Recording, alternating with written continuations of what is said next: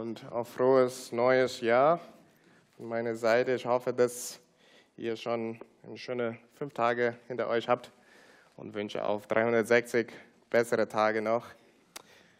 Ich äh, bete mit uns. Vater, ich danke dir für deine Güte zu uns. Ich danke dir für deine Treue zu uns. Ich danke dir, dass wir das Jahr mit dir starten dürfen und dass wir darauf verlassen dürfen, Herr, dass du mit uns gehst und dass du äh, wirklich der Treue bist, der mit uns in allen ähm, Tagen unseres Lebens gehen willst, Herr. Wir beten, dass du auch heute Morgen äh, die Predigt segnest, Herr, dass du zu uns sprichst, dass du uns hilfst, gut zuzuhören und ähm, dass alle Ablenkungen auch von uns äh, genommen werden. Amen. Suche den Frieden und jage ihm nach. Das ist die Jahreslosung. Und es ist ein sehr schöner Aufruf, ja, Friedensstifter zu sein. Ja, was für einen guten Vorsatz für das Jahr, dass wir wirklich Friedensstifter sind.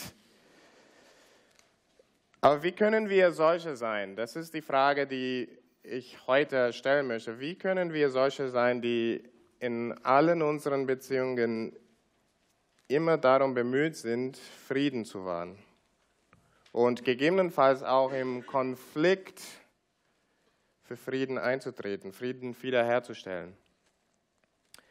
Denn lass uns nicht täuschen, das Potenzial für Konflikt ist überall. Ja, und es, es ist da in unseren Beziehungen, es ist da in der Gesellschaft, es ist da in der Politik, das kennen wir. Das ist wirklich überall. Also das ist unsere Frage. Wie suche ich den Frieden und jage ihm nach? Und wir bedenken das heute in drei Schritten. Erstens wollen wir schauen, ähm, wollen wir uns anschauen, die Schwäche von menschlichem Frieden. Und dann wollen wir uns der Suche nach wahrem Frieden zuwenden. Und dann am Ende wollen wir darüber nachdenken, wie können wir dann wahre Frieden stiften? Ähm, der dritte Punkt wird ein bisschen länger sein als die anderen. Ähm, und deswegen gibt es so sechs Unterpunkte da. Aber macht euch keine Sorgen. Es wird nicht zu lange dauern. So, äh, der erste Punkt, die Schwäche von menschlichem Frieden.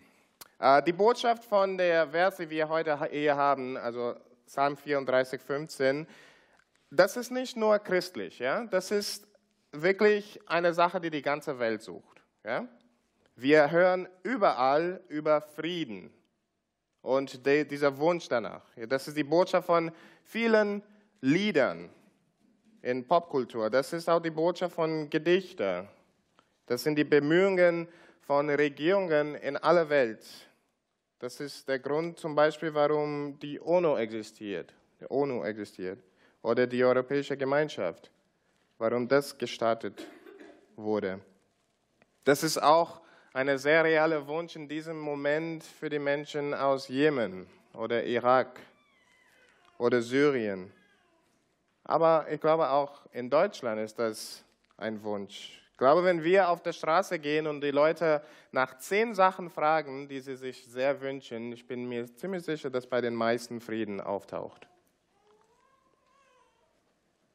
Und dieser Wunsch trifft tatsächlich auf eine Realität, die wir vielleicht in, unserer, in unserem Kontext hier nicht so sehr wahrnehmen, weil wir ja also im Vergleich zu anderen Ländern ziemlich sicher wohnen und in Frieden. Aber ich habe diese Woche die Institute for, for Economics and Peace ähm, angeschaut im Internet. Also das ist ein, so ein eine Institut, die die Frage von Frieden in der Welt forscht. Und sie stellen jedes Jahr einen Weltfriedensindex heraus. Und sie messen Dinge, die einzelne, Länder unsicher machen, ja, die ähm, Länder instabil machen. Und der Weltfriedensindex von 2018 zeigt, dass es schon das vierte Jahr ist, dass die ganze Welt unsicherer wird. Ja? Wo Frieden in der Welt wirklich verschlechtert. Nun, ich will nicht zu viel Gewicht auf quantitativen Messungen und so weiter legen, aber ich glaube, das gibt uns ein bisschen so einen Eindruck, wie das, das Ganze aussieht. Und sie haben gefunden, dass in den letzten zehn Jahren der Trend immer abwärts gegangen ist. Und das ist auch die Aussicht für die nächsten Zeit, für die vorsehbare Zeit. Und von allen Ländern, die sie geforscht haben, also 163 Ländern, nur 13 Ländern, 13 Länder in der Welt heute genießen einen hohen Zustand des Friedens. Nur 13. Alle anderen haben in irgendeiner Form einen Mangel. Ja? Sei es durch direkten Konflikt, sei es durch mangelnde Sicherheit für die Bürger des Landes, warum auch immer, oder weil die Länder wirklich darauf bedacht sind, ähm, eine hohe Militarisierung ähm, zustande zu bringen in ihrem Land. Und Deutschland war nicht unter den 13. Also Deutschland gehört zu den Ländern, dann ist das in irgendeiner Art und Weise ähm, kein hohes Zustand der Frieden genießt. Und vielleicht ist das für uns überraschend, aber der Krieg, ich glaube, gegen ISIS zum Beispiel, scheint manchmal recht nah zu sein, wenn wir davon hören, dass einige der Kämpfer, die da kämpfen, von unseren Nachbarschaften stammen, von unseren Städten hier stammen. Und vielleicht, wenn wir auch immer wieder hören, gleich in unserer Nähe, dass Attentaten geschehen in unseren Städten. Äh, kurz vor Weihnachten in Straßburg.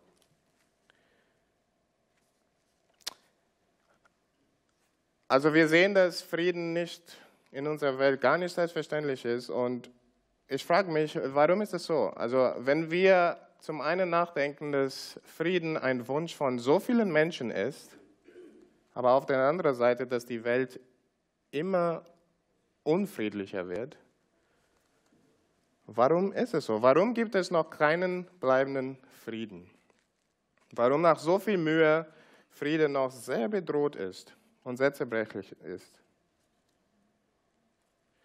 Es ist nicht, als ob Menschen nur über Frieden reden und nichts tun. Ne? Es gibt viele Lösungsansätze. In der Vergangenheit war die Idee, dass Frieden gesichert wird durch Stärke. Ja? Je stärker die Macht ist in einem Land, äh, desto friedlicher wird es ergehen. Oder später kamen Leute und haben gesagt, dass Frieden durch Anarchie möglich ist oder durch eine kommunistische Revolution möglich ist. Heutzutage ist die gängige ähm, Lösungsansatz, der gängige Lösungsansatz, dass Frieden da gesichert ist, wo eine demokratische Regierung herrscht und dass demokratische Länder untereinander eigentlich nicht kämpfen. Und es gibt viele andere Ideen, wie man Frieden bringt.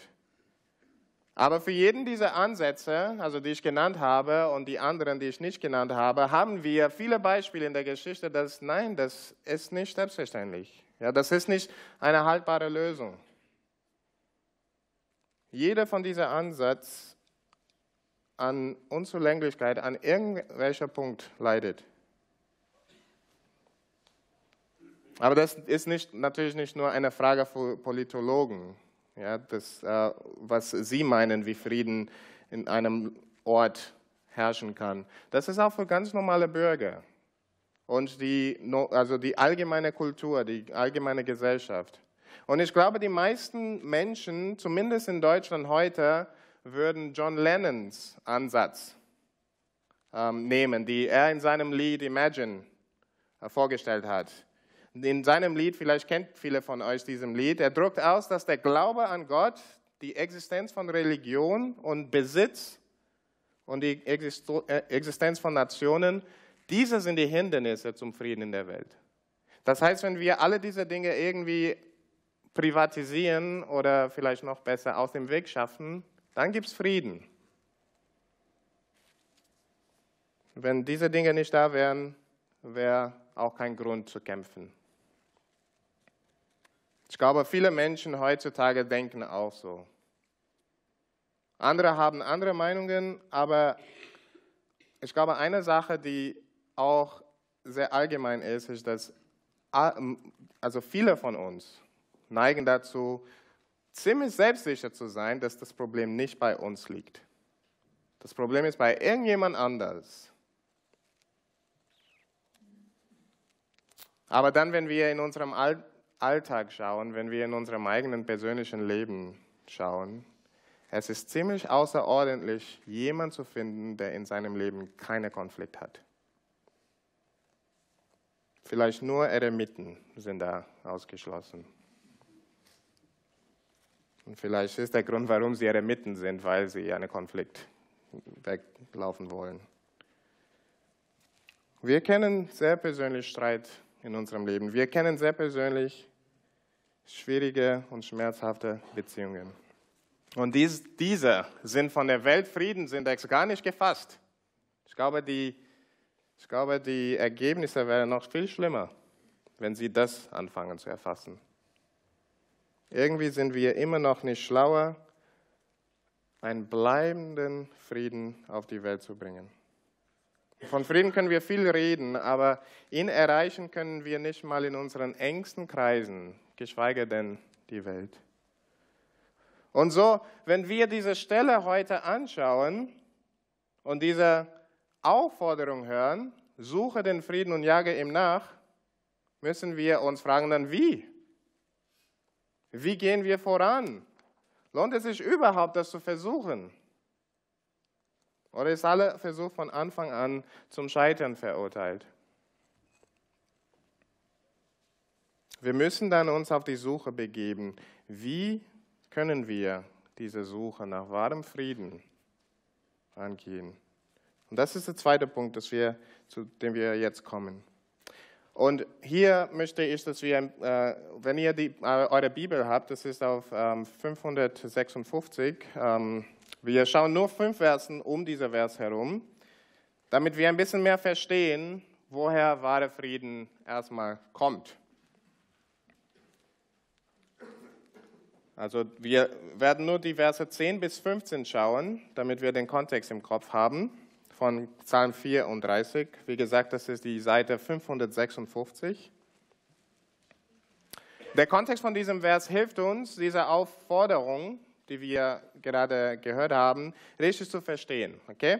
Und in Psalm 34 lesen wir, ähm, also das ist von David, der ist gerade eben von, äh, der hat gerade eben von Gott eine Erlösung oder einen Rettungsakt in seinem Leben so ähm, erfahren und er schreibt darüber und er ist voll begeistert und der drückt aus, dass Gott diejenigen rettet, die sich demütigen und ihn fürchten und ehren.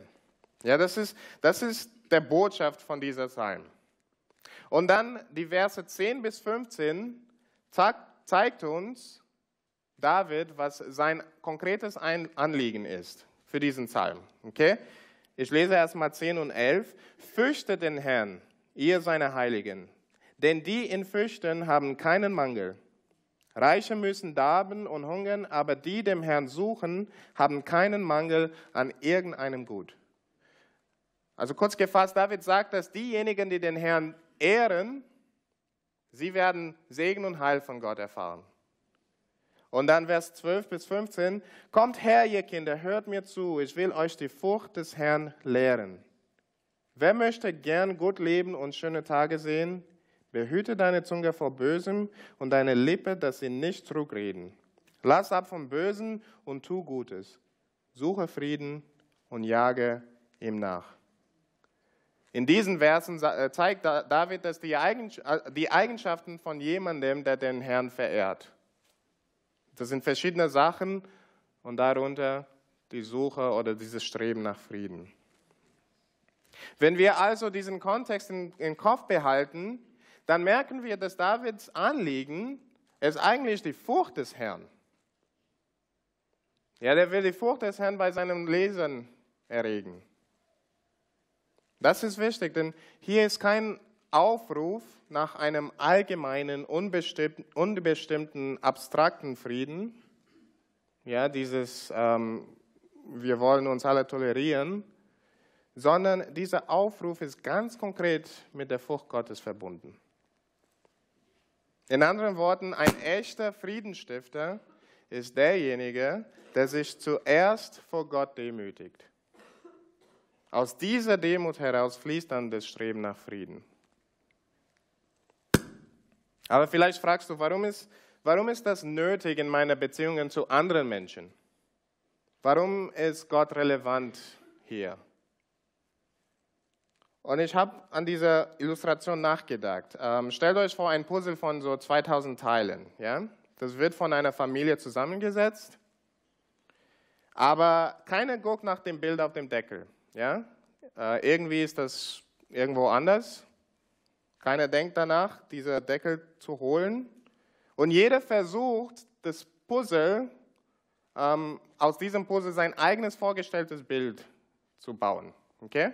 Sie reden nicht miteinander, sondern sie haben alle ein vorgestelltes Bild und jeder versucht, das zusammenzustellen. Ihr könnt euch vorstellen, wie das ausgehen wird. Ja? Ähm, das, wird, also das Bild von dem Deckel wird nicht produziert auf diese Art und Weise. Das wird zu voller Chaos führen. Weil nicht nur werden die Teile nicht passen,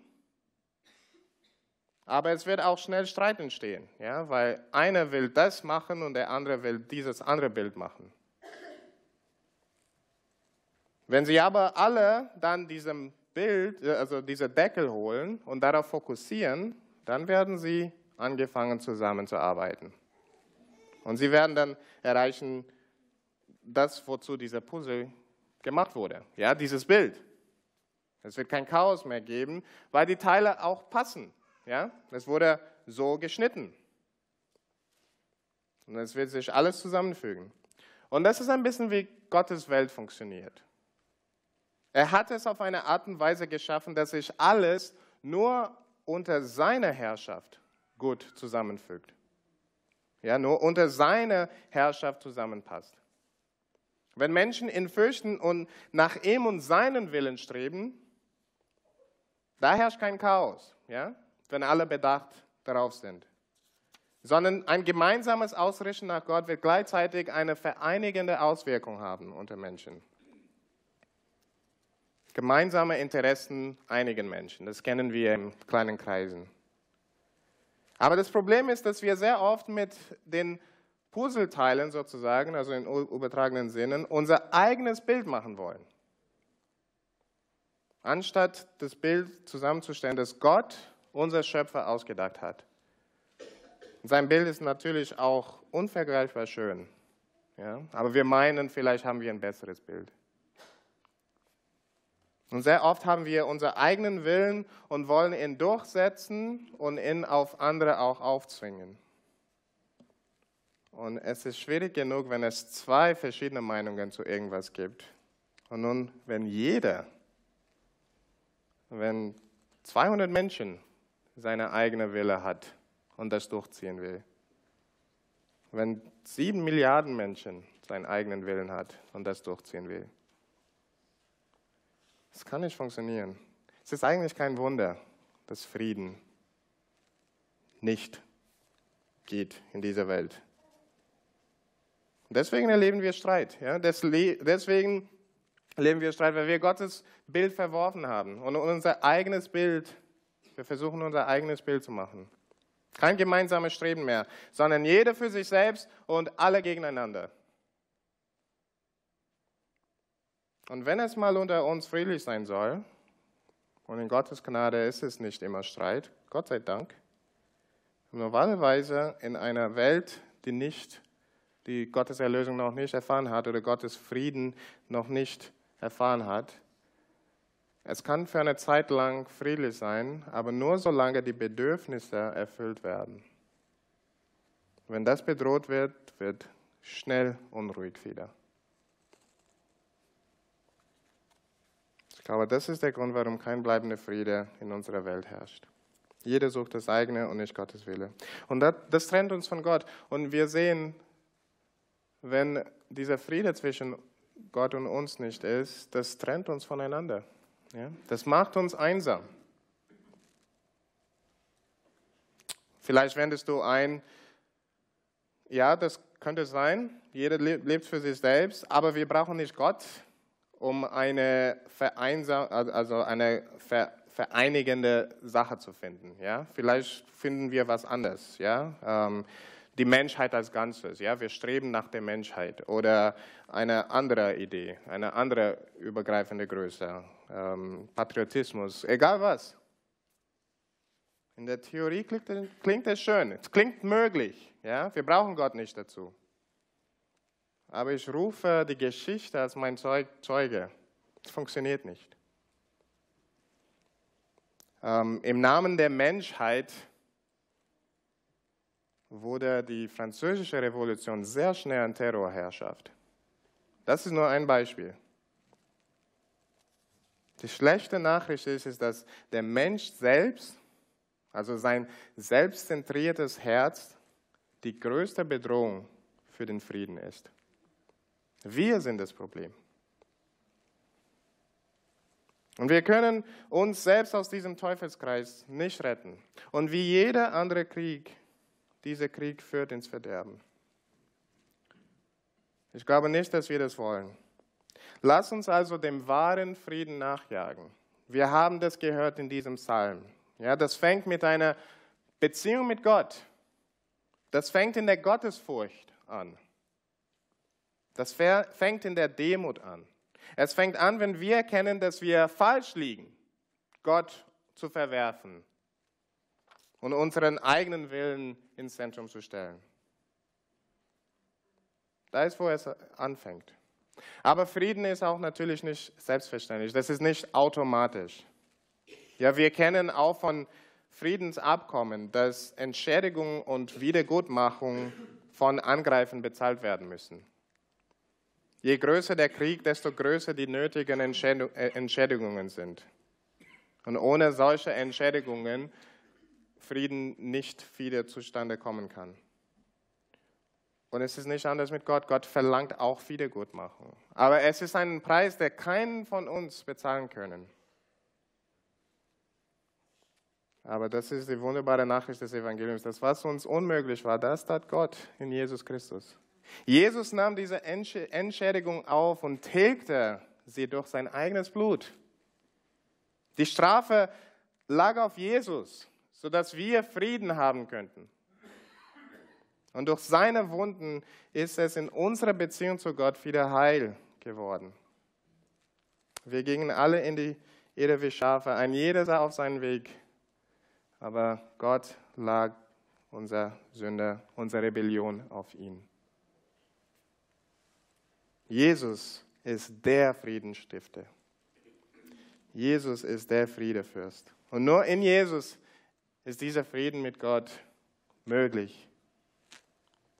Und nun in Jesus reicht Gott die Hand der Versöhnung aus. Jeder, der will, darf sie entgegennehmen. Und ich würde das höchst empfehlen, wenn es unter euch, äh, unter uns Leute gibt, die das noch nicht gemacht haben. Denn Frieden mit Gott ist die Grundlage für bleibenden und dauerhaften Frieden.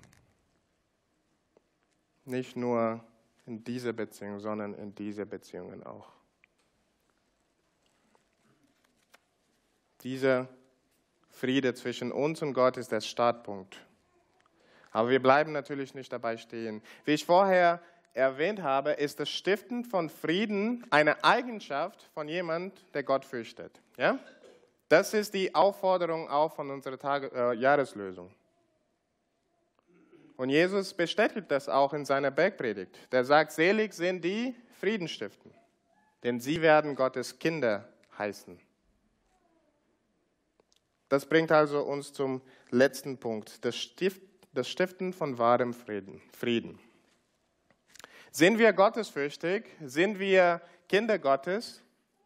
Dann soll es auch in unserer Natur sein, dem Frieden nachzujagen, und zwar in allen Beziehungen.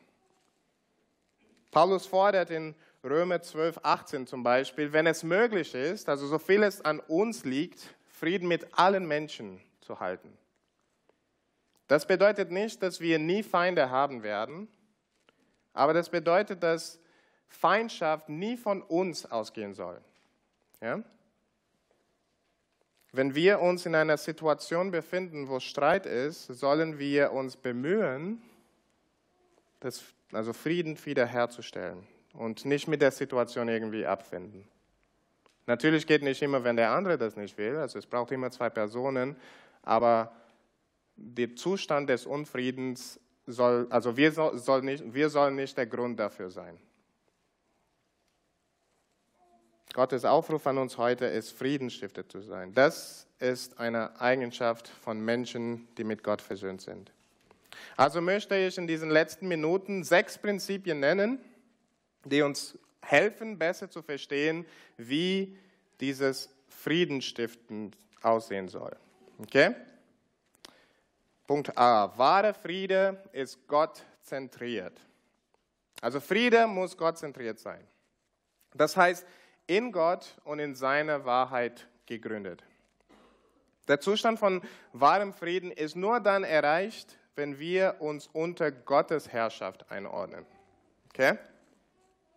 Frieden ist also kein Selbstzweck, sondern es ist eine Auswirkung oder eine Folge von einer wiederhergestellten Beziehung zu Gott. Dieser Punkt ist ganz, ganz zentral. Denn es wird auch unsere Bemühungen lenken. Ja? Es wird uns zeigen, wonach wir streben sollen, wonach genau. Wir werden als Priorität danach schauen, dass Menschen vor allem mit Gott versöhnt sind.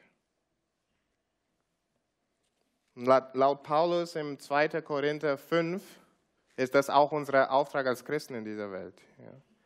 Der bringt dort zum Ausdruck, dass Gott uns äh, durch Christus mit sich selbst versöhnt hat und dann macht uns nun zu Botschaftern in dieser Welt. Und wir sind quasi die Vertreter Christi und sagen zu den Menschen, lasst euch versöhnen mit Gott. Das ist unser Auftrag. Also es gibt diese evangelistische äh, Seite, aber nicht nur im Sinne von Evangelisation sollen wir in unserer friedenstiftenden Rolle gottzentriert denken, sondern auch als Motivation und Vorbild für unsere ganz normale Beziehungen zu anderen Menschen. Und vor allem in der Gemeinde. Ja, das soll die Schauplatz sein sozusagen für die Welt, wie Frieden unter Menschen aussehen soll. Und wir haben gehört in der Textlesung, in Epheser 2, ja, dass die Versöhnung zwischen Gott und uns die Grundlage sozusagen war für zwischenmenschliche Versöhnung. Ja? Die, die fern waren, also die Heiden in dem Text genau und die Juden, die wurden zusammengebracht in Jesus Christus und jetzt ist keine Zaun mehr zwischen ihnen. Und das zeigt uns, ja, durch so eine Versöhnung verherrlichen wir Gott, weil wir eine Wohnung werden, ein Tempel Gottes werden, wenn wir in Frieden leben miteinander. Wahre Friede ehrt Gott. Also Punkt A ist, jage einen Frieden nach, der dieses endgültige Ziel hat, dieser gottverherrlichende Ziel hat. Punkt B, hab Acht vor falschem Frieden. Wir hören oft von Aktivismus und Bewegungen für Frieden in unserer Gesellschaft. Ja, das ist die Botschaft von vielen, vielen Leuten in dieser Welt, nicht nur Christen. Aber lasst, lasst euch nicht verführen. Nicht alles ist Frieden, was die Welt Frieden nennt, was unsere Gesellschaft Frieden nennt. An mehreren Stellen warnt uns die Bibel, vor allem in den Propheten, vor einem Frieden, der Gott und seine Wahrheit außen vor lässt. Ja, und Menschen rufen Frieden, Frieden. Und Gott sagt, das ist kein Friede. Das ist nur ein scheinbarer, ein falscher, ein betrügerischer Friede. Ja, es gibt nur den Schein, dass alles in Ordnung ist, aber alles ist tatsächlich kaputt. Das ist die Art von Friede, der Gott und die Wahrheit verachtet. Und diese Art von Friede ist sehr oberflächlich und Gott verspricht auch in seinem Wort, so einen Frieden zu zerstören. So einen Frieden müssen wir auch verwerfen. Wenn Menschen von euch fordern, um des Friedens willen die Wahrheit über Gott zu verschweigen, lasst euch dabei nicht verführen. Das ist ein falscher Friede. Das ist Prinzip B. Hab Acht vor einem Frieden, der keinen Raum für Gott oder seine Wahrheit hat. Prinzip C. Wahre Friede bedeutet aktives Streben. Das ist ganz deutlich in unserem Vers. Das sind Aufforderungen. Ja? Jage Frieden, suche Frieden. Frieden passiert nicht automatisch. Dass wir in Deutschland heute in relativen Frieden leben, ist gar nicht selbstverständlich. Es war sehr, sehr teuer für die Generationen davor. Friede ist in unserer gefallenen Welt tatsächlich eigentlich unnatürlich. Und vielleicht kennen wir das in unseren Beziehungen. Wir müssen nicht viel tun, um Feinde zu bekommen. Und normalerweise wissen wir genau, was wir sagen oder tun müssen, um jemanden von Freund in die Feindschaftskategorie zu bringen. Das ist einfach. Friede dagegen, also Frieden zu bewahren oder Friede, Friede zu erlangen, das verlangt Kraft. Das verlangt viel Gespräch, viel Geduld, viel Anstrengung. Das verlangt Zeit. Deswegen müssen wir aktiv rangehen. Natürlich, wären wir alleingestellt, wäre das hoffnungslos. Aber wir haben schon gehört, die Grundlage für Frieden unter Menschen ist das, was Gott für uns gemacht hat. Ja? Und er schenkt uns seinen Heiligen Geist und seinen Frieden kommt in uns herein. Deswegen können wir Friedensstifter sein. Deswegen ist dieses aktive Streben nach Frieden nicht ähm, also hoffnungslos. Es ist möglich. Und so möchte ich uns ermutigen, lass uns nicht passiv sein, wenn es um Frieden geht. Ja? Lass uns aktiv in unserem Streben nach Frieden sein. Wenn es kriselt in irgendeiner Beziehung, Lass uns erinnern, Probleme lösen nicht von selbst auf. Ja? Also fresst euch nicht in euch hinein, vermeidet auch nicht Menschen. Ja? Vermeidung hat diesen Schein von Frieden, aber es ist eine falsche Friede. Ja? Es ist keine echte Friede. Sei aktiv. Geht Probleme, Problemen konkret nach. Und auch aufpassen, dass wir das nicht irgendwie rechthaberisch tun. Ja? Also wir sollen nicht den Ziel haben, Recht zu behalten, ja? zu sagen, du musst von meiner Position überzeugt sein. Nee, das ist keine Friedenstiften. Lass uns ein ernsthaftes Verlangen nach Frieden haben, denn das ehrt Gott und tut euch auch viel Gutes. Also das war Prinzip C. Sei aktiv in eurem Streben nach Frieden. Prinzip D. Wahre Frieden kostet. Das habe ich schon ein bisschen angerissen und das ist mit diesem letzten Punkt ähm, verbunden. Aktives Streben nach Frieden kostet sehr viel Kraft und Emotion. Man muss sich wirklich verletzlich machen. Ja, man muss gewisse Sicherheiten aufgeben. Man muss vertrauen, man muss Risiken eingehen. Man muss fast immer eigene Interessen ein Stück weit aufgeben. Aber lasst euch nicht wundern. Ja? Frieden hat immer viel gekostet. Wenn Kriege uns irgendwas da äh, zeigen, wie viel es kostet, ich gebe euch ein Beispiel. Also der Zweite Weltkrieg hat zwischen 50 und 80 Millionen Menschen Leben gekostet. Damit Friede in der Welt zurückkehrt. Und es hat gar nicht lange gedauert, bis der nächste Krieg losging. Frieden kostet. Das ist eine natürliche Sache, weil wir in einer gefallenen Welt leben. Aber lasst die Kosten euch nicht davon abhalten. Vielmehr lasst euch dem Sohn Gottes eine Inspiration sein. Er hat Herrlichkeit und Himmel aufgegeben. Er nahm Knechtgestalt an. Er ließ sein Blut fließen. Und er ließ sein Leben an dem Alter eines grausamen Kreuz nehmen, damit ein ewiger Friede zwischen Gott und bußfertigen Menschen errichtet werden kann. Und wir werden aufgefordert, so gesinnt zu sein, als Nachfolger Christi. In Demut. Wir sollen einander dem höher achten als uns selbst. Wir sollen nicht auf unsere eigenen Sachen ähm, sehen, sondern auf das, was dem anderen dient. Ja, das sind Aufforderungen von Philippa 2, 3 bis 4. Und wir tun das mit dem Vorbild Jesu Christi, der so viel mehr getan hat, damit Frieden zwischen Gott und uns errichtet werden kann. Und so sehen wir, ja, Frieden setzt Demut, Selbstlosigkeit und Opferbereitschaft voraus. Ja? Das war Prinzip D. Seid opferbereit in eurem Streben nach wahrem Frieden. Vorletzter Punkt E. Frieden in dieser Welt ist begrenzt. In alledem sollen wir nicht vergessen, dass wir noch in einer gefallenen Welt leben. Und trotz all unserem Streben und trotz aller Mühe wird es sehr wahrscheinlich sein, dass es in manchen unserer Beziehungen Frieden nicht zurückkehrt. Vielleicht ist es, weil die andere Person kein Interesse daran hat. Bei vielen liegt es darin, dass sie an deinem Glauben an Jesus Anstoß nehmen. Jesus hat ja gesagt, dass er trennt, ja, dass der Glaube an ihn trennt, bis in die Familien hinein, weil Menschen nicht unter seine Herrschaft kommen wollen. Also eines ist sicher, während noch Sünder in der Welt ist, während es noch Teile der Schöpfung Gottes gibt, die ihm noch nicht unterstehen, wird es sein, dass Frieden nicht überall eindringt.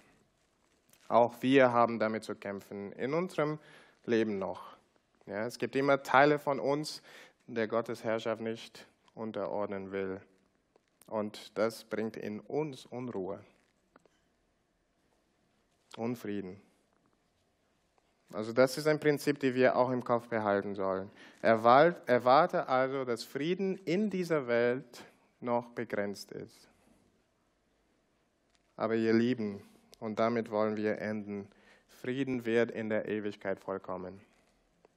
Darauf hoffen wir. Gott hat uns das Ende der Geschichte schon gezeigt.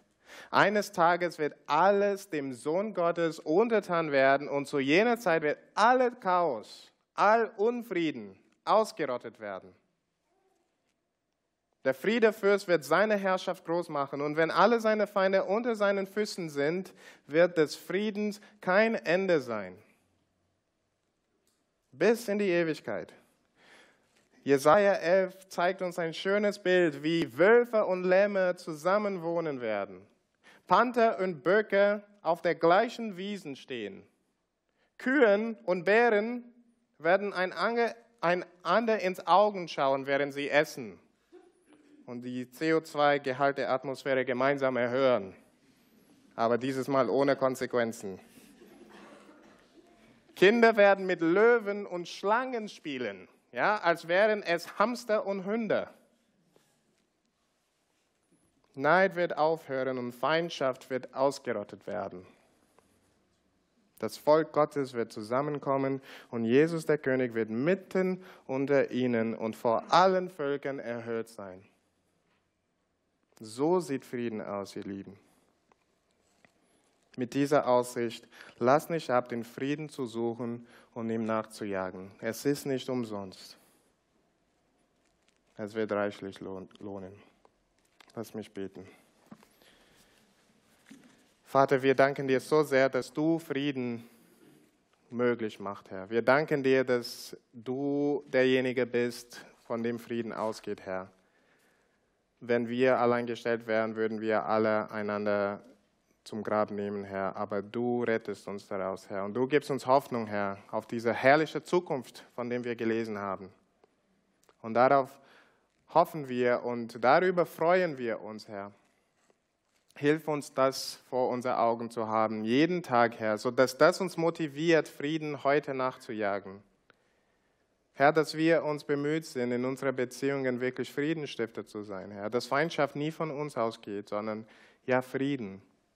Und Herr, ich möchte auch beten, dass du uns Ruhe und Frieden schenkst, wenn um uns herum kein Frieden herrscht, Herr. Herr, dass wenn Menschen kein Interesse daran haben, in Frieden zu leben, dass wir nicht aus unserem Frieden dann kommen, Herr, sondern dass wir wirklich dran bleiben und ähm, dass wir von deinem Geist auch gestärkt werden, so zu leben. Und Herr, ich bete auch in uns ganz persönlich auch, Du siehst, dass es auch Dinge in uns gibt, die Unfrieden stiften, Herr. Sorgen, ähm, Teile von unserem Leben, die noch nicht unter Gottes Herrschaft stehen. Herr, ich bete, dass du auch dort uns hilft, aktiv zu sein und diese Teile unter Gottes Herrschaft zu bringen, Herr, weil da finden wir dann Frieden. Bitte mach das für uns, Herr. Wir beten in Jesu Namen. Amen.